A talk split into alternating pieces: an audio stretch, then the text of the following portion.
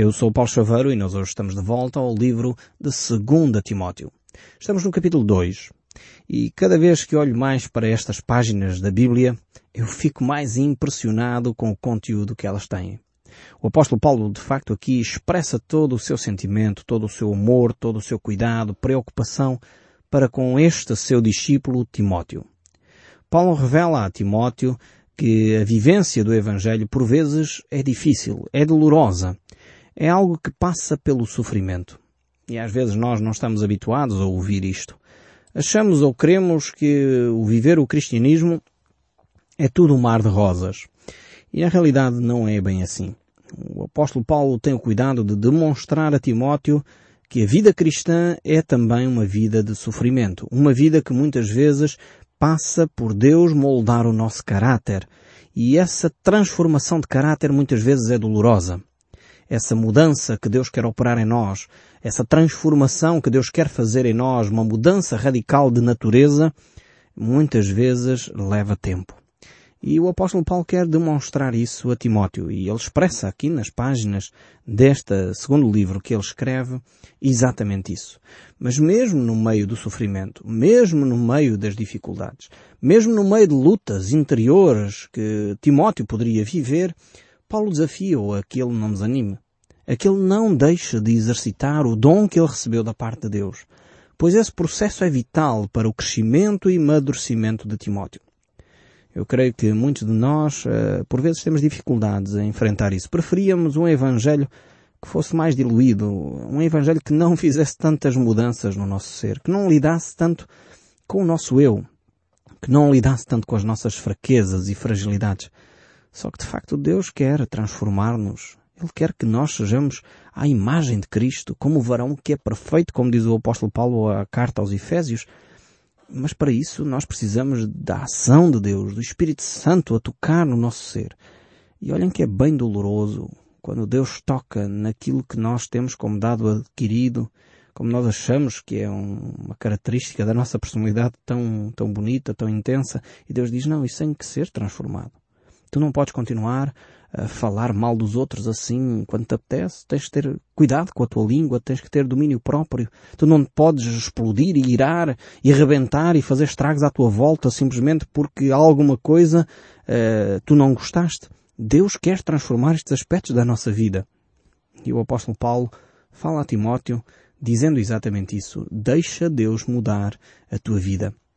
E ele, por isso, aqui no capítulo 2, eh, ele começa a falar a Timóteo. Ele diz assim no verso 1. Tu, pois, filho meu, fortifica-te na graça que está em Cristo Jesus. Começa com esta frase tão interessante. Fortifica-te na graça. Estabelece-te na graça de Deus. Primeiro começa mais uma vez por chamá-lo filho. Filho meu. Eh, é interessante este relacionamento que o apóstolo Paulo tem desenvolvido com Timóteo. Quer dizer, um relacionamento de proximidade. Só se estabelece este relacionamento e se trata por pai ou filho, alguém que é próximo. Era filho de ordem espiritual, como é óbvio, que, que Paulo eh, não era pai de Timóteo, nesse sentido humano da palavra, mas era alguém que estabeleceram uma relação tão intensa como se fosse um pai e um filho. E depois ele diz, estabelece a tua fé, estabelece o teu caminhar na graça que está em Cristo Jesus. Ou seja, Nunca penses que a ação de Deus sobre a tua vida é por merecimento teu. É isto que Paulo está a dizer quando diz fortifica-te na graça que está em Cristo Jesus. Às vezes há cristãos que se acham no direito de olhar para Deus e dizer Deus, eu exijo que tu faças não sei o quê. Eu fico arrepiado quando ouço alguém orar desta maneira. Eu prefiro-me fortalecer na graça que está em Cristo. Ou seja, eu prefiro perceber que aquilo que Deus me dá é, é, é pura graça, não tem a ver com merecimento da minha parte. Não foi porque eu me tornei um ótimo cristão que agora eu recebo A, B ou C, não. Aquilo que eu tenho tido é porque Deus é um Deus gracioso. Não é que eu merecesse alguma coisa, antes pelo contrário. O apóstolo Paulo diz na carta aos Romanos uh, que o, o resultado da nossa vida é a morte. O salário do pecado é a morte. Estou a citar agora literalmente o texto bíblico. O salário do pecado é a morte. A recompensa que eu merecia pelo meu comportamento, pela minha vida, era a morte eterna. Mas o dom gratuito de Deus é a vida eterna em Cristo Jesus. Ou seja, o presente de Deus. Aquilo que eu não merecia, Deus me deu. É o presente de Deus para mim, é a vida eterna. E por isso ele diz a Timóteo, fortalece-te na graça que está em Cristo Jesus. Então eu não tenho o direito de reivindicar, pôr-me de bicos de pés e dizer, Senhor, eu reivindico que tu faças. Eu só posso reivindicar aquilo que tenho por direito. Mas o apóstolo Paulo diz a Timóteo, fortifica-te na graça que está em Cristo. Ou seja, percebe que o teu direito uh, não é teu por direito, mas é porque Deus te quer agraciar. Por isso, estabelece a tua fé, alicerça a tua vida na graça que está em Cristo Jesus. Uh, sinceramente, fico preocupado quando ouço cristãos que até parecem ter grande fervor nas suas orações, até parecem que, enfim, de alguma forma, tem uma vida espiritual a reivindicar, a exigir da parte de Deus que Deus faça isto ou aquilo. Deus fará. Se Ele promete, Ele fará. Nós não precisamos de reivindicar nada. Deus não tem arteriosclerose. Deus não se esqueceu das promessas que Ele fez. Deus não tem outra doença mental qualquer que alguns de nós temos e nos esquecemos até de quem somos. Não. Deus prometeu, Deus vai cumprir. Nós podemos sim dizer, Deus, por tua misericórdia, por tua graça, tu disseste isto na tua palavra, por amor do teu nome. Faz isso na minha vida.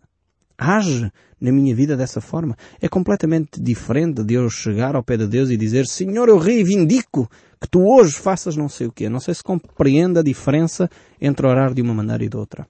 Por isso o apóstolo Paulo aqui diz, fortalece-te na graça que é em Cristo. Não é fortalece-te no direito que tu tens de exigir de Deus não sei o quê. Não, fortalece-te na graça nesse favor imerecido da parte de Deus. E depois ele prossegue no verso 2 a dizer, e o que da minha parte ouviste, através de muitas testemunhas, isso mesmo transmite a homens fiéis e também idóneos para instruir a outros. Aqui é, é um texto basilar. Tem sido um texto que tem norteado a minha vida pessoal. Portanto, recebi esta verdade de alguém e eu quero transmitir esta verdade a outrem. Uh, o Senhor Jesus Cristo chamou esta frase que o apóstolo Paulo põe aqui de discipulado. É uma palavra bonita. Os discípulos são alunos que aprendem com o mestre. E o que o apóstolo Paulo diz é, tu que aprendeste da minha parte, transmite a homens fiéis que por sua vez vão transmitir a outros. Ou seja, faz com que este processo se multiplique. Eu acredito, eh, como eu costumo dizer, com frequência, 200% no discipulado. Todos nós cristãos temos que ensinar a outros as verdades que aprendemos. Todos. Eu e você que está-me a ouvir. Se você é um cristão, você que me está a ouvir, eh, Dona Maria, Sr. Joaquim, o seu nome seja qual for, uh, se me está a ouvir, é um cristão convicto. Ainda bem. Então, passe as verdades de Deus a outrem. O texto bíblico é claro. Nós, se somos discípulos de Jesus Cristo, temos que fazer discípulos. E, e eu creio nisto porque a Bíblia o diz essencialmente. Então, na minha vida tem sido um constante. Eh, na congregação onde eu lidero, com os meus colegas pastores, procuramos sempre ter uma, duas, três ou quatro pessoas a quem eu passo aquilo que eu conheço das Escrituras. Não consigo fazer eh, a milhares de pessoas, isso faço aqui no programa da rádio, faço pelas pregações, pelas homilias, mas uh, quando se trata de passar vida, tem que ser uh, um a um, tem que ser gente que está próxima. No fundo foi o que Jesus fez. Não sei se você se apercebe nas Escrituras, nos Evangelhos, que Jesus tinha um grupo de 70, a quem ele envia numa certa altura. Desses 70, Jesus escolhe 12, e desses 12, Jesus escolhe 3. E desses 3, Jesus tem eh, experiências com eles que não tem com os outros, que era João, Pedro e Tiago. Esses três discípulos de Jesus são os únicos que sobem um monte e presenciam a transfiguração de Jesus, por exemplo. São esses três discípulos que entram com Jesus na casa onde aquela menina está morta e, e, presenciam a ressurreição daquela menina. São esses três discípulos que em muitas circunstâncias são convidados a estar com Jesus para orar. E orar de uma forma intensa. Então Jesus tinha uma experiência com estes três que não tinha com os doze, com os restantes, uh, neste caso nove. E depois tinha uma experiência com estes doze que não tinha com os setenta. Então é, é, fundamental nós percebermos que na nossa comunidade, se calhar vamos ter que escolher um ou dois, eh, uma ou duas pessoas, eh, para poder passar o conhecimento que tenho das Escrituras. Há muitos materiais que nos podem ajudar a fazer isso. Recomendo vivamente que você comece a ponderar seriamente sobre esta importância de passar, transmitir a homens fiéis e, eh, e também que sejam idóneos para que esses mesmos instruam outros das verdades de Deus. E eu desafio, uh, sinceramente, se você é um homem, faça isto com um homem. Se você é uma senhora, faça com uma senhora. E não cruzem, para que não haja confusão nem dúvidas uh, das motivações que vos levam a transmitir as verdades de Deus. Então, uh, Satanás é muito astuto. E infelizmente ele tem levado pessoas a se afastarem porque criam intimidade. O discipulado vai criar intimidade.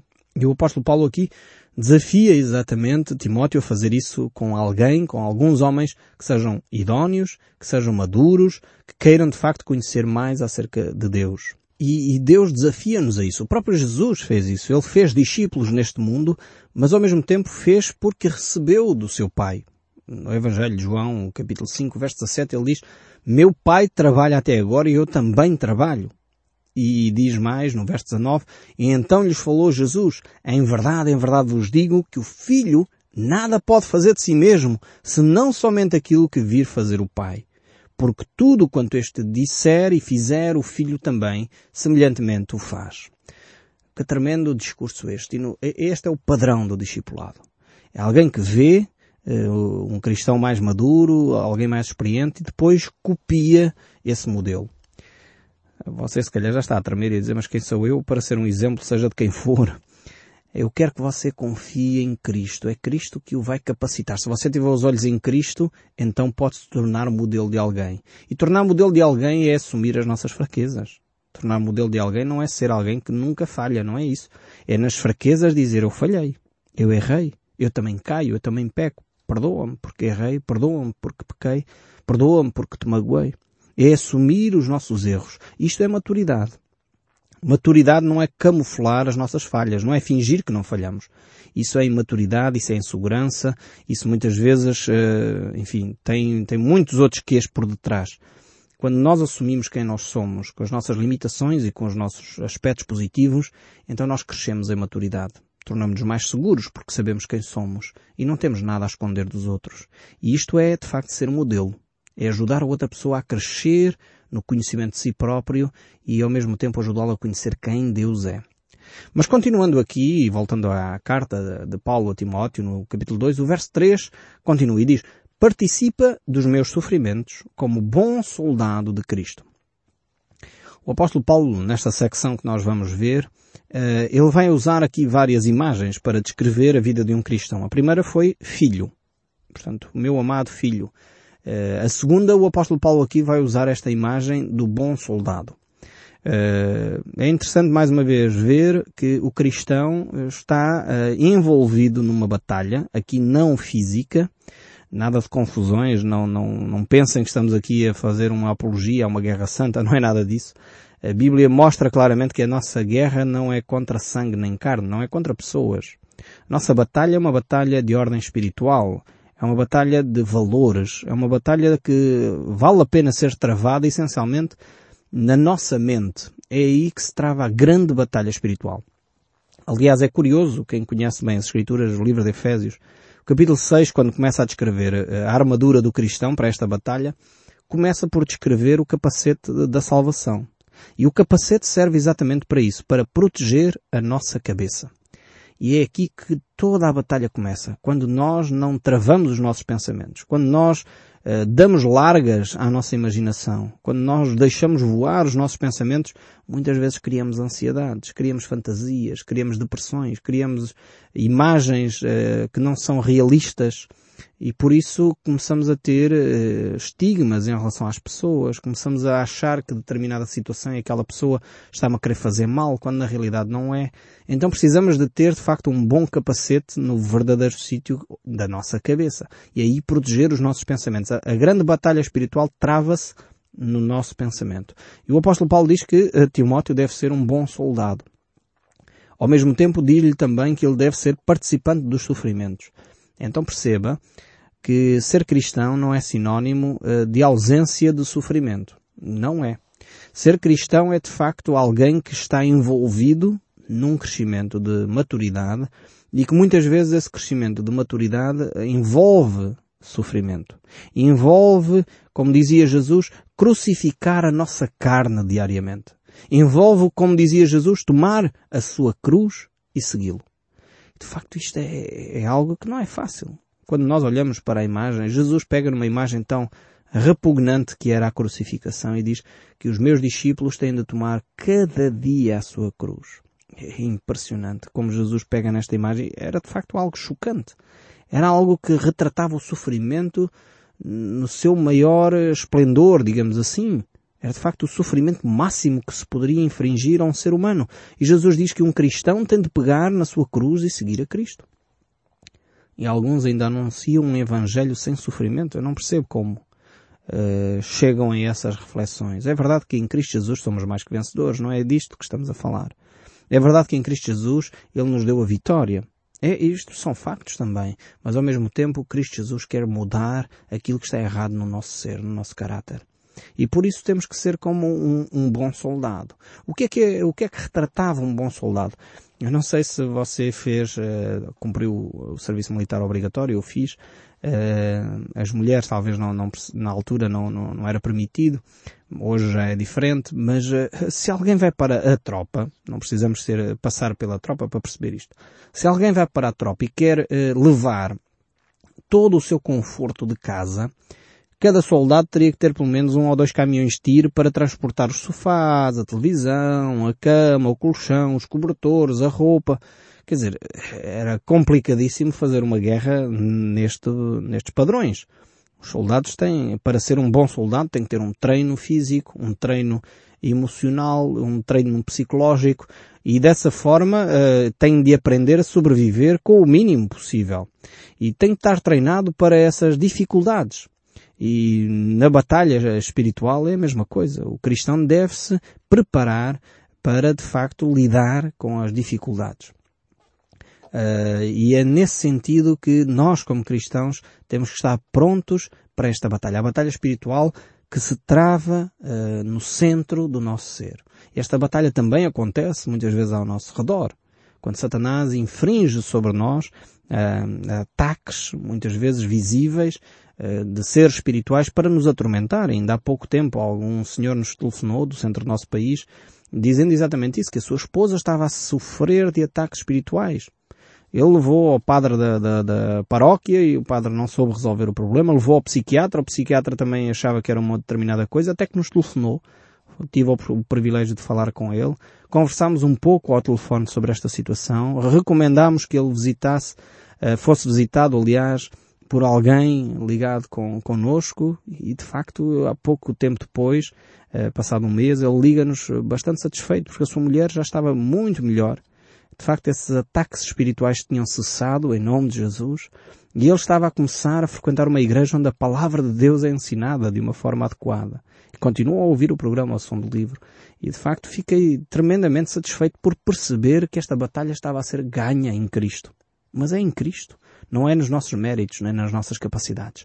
As batalhas espirituais alcançam a vitória quando nós nos sujeitamos a Cristo e deixamos Cristo reinar sobre a nossa vida.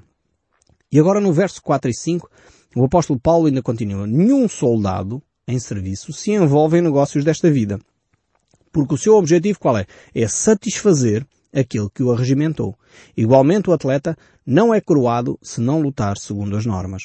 O apóstolo Paulo tem esta imagem, agora a terceira imagem que ele vai usar, portanto a imagem do soldado é a segunda, a terceira é aqui de um atleta. Um atleta que combate. Talvez o apóstolo Paulo estava uh, a pensar uh, nos coliseus, uh, quer o coliseu de Roma, que ele tinha certamente conhecido, quer também os coliseus espalhados pelo Império Romano, que desenvolviam muitas vezes batalhas, combates, muitas vezes até à morte. E o apóstolo Paulo aqui diz que o, atleta que é coroado, aquele que ganha efetivamente a batalha, é aquele que sabe lutar segundo as normas. É aquele que é correto, por um lado, na forma de, de lutar, ao mesmo tempo é aquele que se treina diariamente para ter a, a melhor performance uh, durante o combate, durante a prova atlética. Só que muitas vezes nós cristãos esquecemos que nós somos atletas espirituais. E achamos que se formos treinar uma vez por semana, uma horita, já estamos mais que preparados para a grande maratona que é a vida.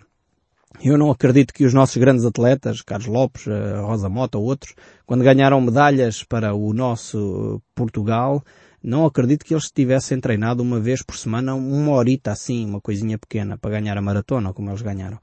Não acredito sinceramente nisso. Certamente eles treinaram diariamente durante muitos meses para chegar a alcançar essa medalha. Eh, nós, para a vida, muitas vezes achamos que ir à igreja uma vez por semana já é mais que suficiente e estar lá uma hora já é, já é muito. Já sou muito espiritual. Se o culto leva uma hora e meia, então é isso. Sou super espiritual por conseguir ficar uma hora e meia naquela igreja. Realmente precisamos mudar os nossos conceitos de vida, percebendo que esta vida é uma, uma corrida, é de facto um, um campeonato e só alcança a vitória aqueles que estão bem preparados. E aí o bem preparados é meditar nas Escrituras, talvez ouvindo o programa O Som do Livro, lendo a Bíblia diariamente, orando uh, regularmente para criarmos músculo espiritual. Depois o apóstolo Paulo traz aqui mais uma imagem, que é o lavrador. O lavrador que trabalha deve ser o primeiro a participar dos frutos. Então aqui o desafio de nos alegrarmos também com as vitórias. Não é só trabalho árduo, mas é também nos alegrarmos com aquilo que Deus nos traz como vitória às nossas vidas. E depois diz, pondera o que acabo de dizer, porque o Senhor te dará compreensão de todas estas coisas. E o verso 8 diz, lembra-te de Jesus Cristo. Esta frase aqui, só esta frase aqui daria de facto um programa inteiro para nós conversarmos sobre ela, mas nós não podemos. Esta frase é uma frase fantástica. Lembra-te de Jesus Cristo. Jesus é o nosso modelo. Só se nós pensarmos no caráter de Cristo, de facto teríamos tanta coisa para transformar na nossa vida. Jesus tinha um caráter manso e humilde. E ele dizia, aprendei de mim, porque sou manso e humilde de coração. E, e, de facto, quando o apóstolo Paulo diz aqui a Timóteo, lembra-te de Jesus Cristo, Paulo está a dizer, lembra-te dos seus ensinos, lembra-te do, teu, do seu caráter, lembra-te da forma como ele procedia, lembra-te como ele agia com os religiosos, lembra-te como ele agia com as prostitutas e os publicanos e os pecadores, lembra-te como ele andava nas, nas cidades, lembra-te como ele tocava às crianças, lembra-te como ele reagia às pessoas. E de facto, quando nós colocamos os nossos olhos em Cristo, temos muito para aprender. E depois ele diz, lembra-te de Cristo ressuscitado de entre os mortos, descendente de Davi, segundo o meu evangelho, pelo qual estou sofrendo até algemas, como um malfeitor. Contudo, a palavra de Deus não está algemada. A palavra de Deus não se consegue aprisionar. Já têm tentado várias vezes destruir a palavra de Deus, mas até hoje não é possível destruir a palavra de Deus. E ele prossegue, por esta razão, tudo suporto por causa dos eleitos, para que também eles obtenham a salvação que está em Cristo Jesus com eterna glória. Fiel é esta palavra. Se já morremos com Ele, também viveremos com Ele. Se perseveramos também com Ele, reinaremos. Se o negarmos, Ele, por sua vez, nos negará. Se somos infiéis, Ele permanece fiel, pois de maneira nenhuma se pode negar a si mesmo. E eu espero sinceramente que o som deste livro continue a falar consigo mesmo depois de desligar o seu rádio. Que Deus o abençoe ricamente e não deixe de ouvir o som deste livro.